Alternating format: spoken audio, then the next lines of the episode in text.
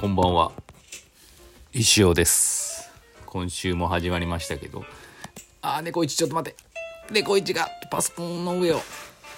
いかがお過ごしでしょうか。うわ変なボタン押したよ。猫飼いあるあるですよね。パソコンの上を歩いてよくわからない設定になってしまって。12月21日月曜日ですよ。逆から読んでも12月21日。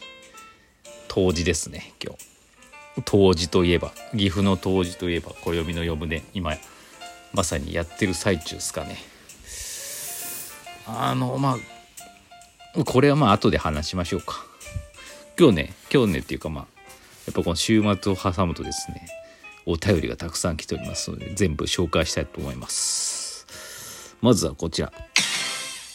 えー、もうこのレディオではおなじみになりつつある山さん山さん ごめんなさいマウンテンさんからいただきました。えー、お便りますね。先生こんばんは。週末に石尾が行くを読み返しました。おありがとうございます。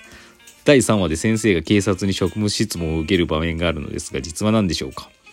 もし近所に坂本龍馬の格好をした人が歩いていたらびっくりするかも。福山さんのモノマネはこの当時からあったのでしょうか。ありがとうございます。えー、っとですねそうそうまああの読んだことはある方はですねわあの分かるかもしれないんですけど、まあ、そうやって職質を受けるシーンがあるんですけどあれはですねちょっとすいません作り話でございます。でまああの坂本龍馬の格好してたらねさすがに今ねどうな今どうなんやろうね。いそうだけどねそういう人もね。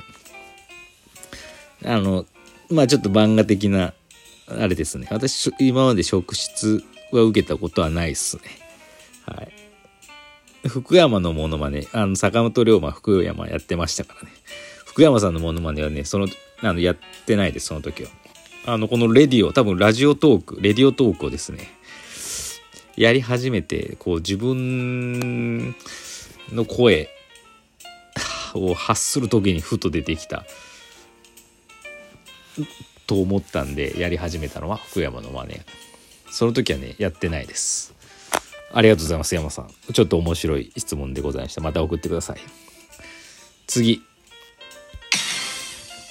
くにくに。先生こんばんは。当時の当日ですね。やかましい社長がかぼちゃを食べると言って今朝はお取り寄せしたかぼちゃチーズケーキを食す朝。そういえば2017年当時の当時 もうややこしいわ絶対わざとやねこれ。2017年当時の当時は暦の夜船の上で凍えておりました。あそうですか。私もあれ？2017年？俺も乗った時じゃないかな。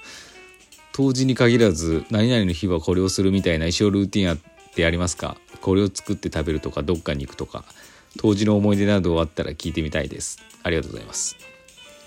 はい。あのねまあまさに今日暦の呼ぶね今やってますけどね。前もちょっとこのレディオで話したと思うんですけど私もあの何回か関わらせていただきましてあの船のハリボテの春の作ったりや長瀬倉庫とか長良会とかであとその長良会でで一回ね船についに乗ることができてあれ2017だったかな？ちょっと忘れちゃった。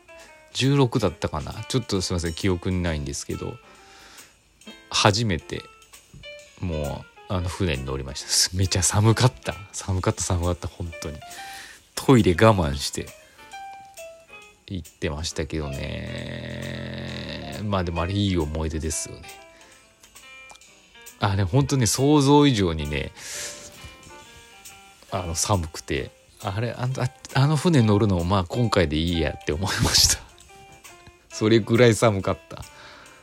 見てる方がやっぱね楽しいかなって思いましたけど。まあでもそれも経験なんでね、うん、あれですけど。でまあこういう日はこれをするみたいなルーティンはないっすよ私。まあ強いて言えば誕生日にケーキとかも当たり当たり前じゃないですけどまあ一般的なことぐらいしかないですね。そのぐらいしかなんか普段暦にを意識してない感じですかね。うん。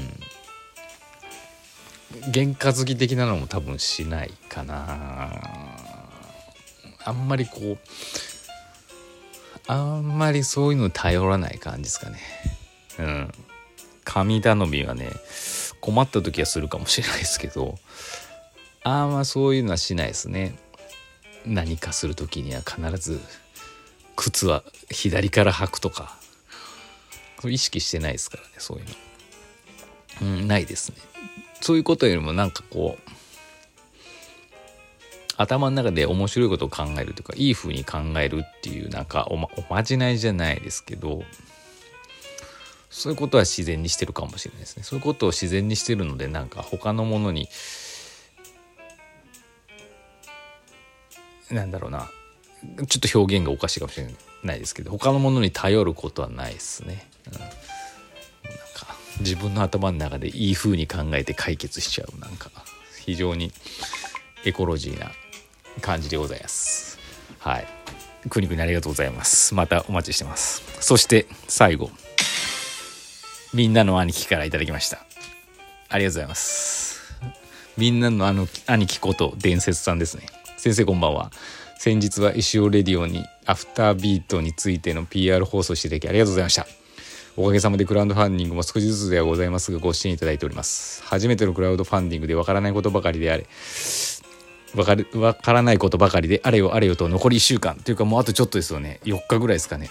どうすれば盛り上がるのか何をしたらいいのか課題はたくさんですが時間は残りわずかです。そこで今回は数々のクラウドファンディングを成功に導きそして自ら企画された石フェスをも世界に知らしめた石尾先生に盛り上げるコツをご教示いただけないでしょうかとのことです。ありがとうございます。そう。あのアフタービートさんね。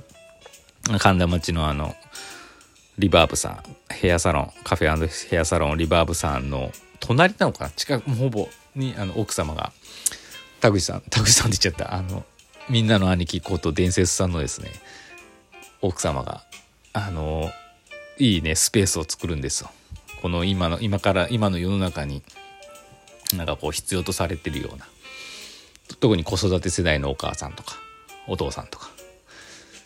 でそういう世代にですねいいあのスペースを作るんですけどそのあのクラウドファンややっててあの新聞とかにも載っててあの兄貴は市長に広告したりとですねすごいあの盛り上がってる感じがするんですけど私あの数々のってねクラファン2回しかやったことないですしちょっとなんだろうその石フェスのクラファンっていわゆるそういううんなんだろうクラファンとして正しい使い方なのかどうかよくわからないあれなんで私の場合はなんかそのおかちょっと下手な話ね。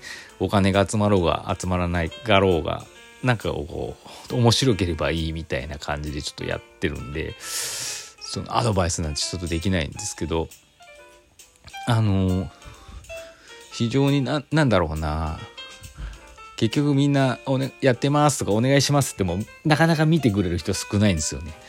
あ聞いたことあるけど実際クラファンのページ見てじっくり読んだって人あの意外と少なかったりするんでとにかく毎日もちろんあのいろんなリバーブさん、ね、ヘアサロンの方でもカフェの方でもいろんなアカウントでですねあの、うん、ツイッターとかでもインスタとかでもあのリンク貼ってですね告知するのはまあ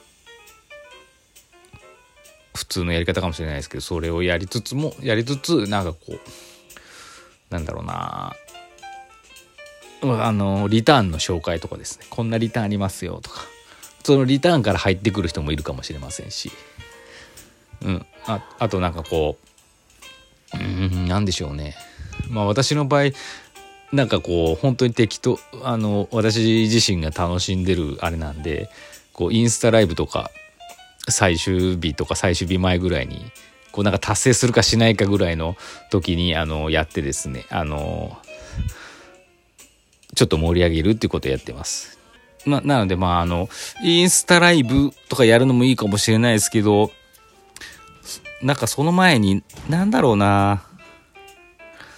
ちょっと待ってくださいね。あのなんだろう。奥さんまあがこうね、そういうメディアに出てですね、まあ、メディアというかそのインスタライブとかやってこうご自身がバンバン表に出てご自身の言葉でですねいろいろ語るともっともっとさらに響くんじゃないかなと思ってますんで。まああのオーナーですね。新オーナーになるのであのどんどん前に出てきてガンガンアピールしてくださると本当にそういうのが一番簡単というか響くと思いますんで。あの奥様がですね社社長と共にですね社長と専務と共にですねあのはちゃめちゃインスタライブとかも、うん、やると面白いんじゃないでしょうか。そんな感じだと思います。すいません。アドバイスとか、ね、そんなのできないですけど、まあ、とにかくまあ、やれることはやる。思し思いついたことはやるでいいと思いますし。あとまあ今あのお店が今本当に絶賛工事中だと思うんですけどそこでどんなんやろうとかね。今こんな感じですとか中継するのも面白いし。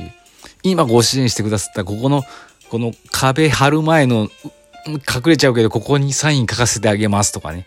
なんかそういうのややると面白いかもしれませんので、ぜひ試してください。皆さんもですね、聞いてる方、アフタービートさん、キャンプファイヤーで、アフタービート、まあ、英語で書けばね、出てくると思いますんでね、ぜひ検索して、あのー、ちょっと見ていただければと思いますので、あと、残り数日ですので、4日ぐらいかな、ちょっと忘れちゃいましたけど、ぜひご覧ください。私ももちろん支援の方させていただきましたので、成功を祈っております。それではまた明日。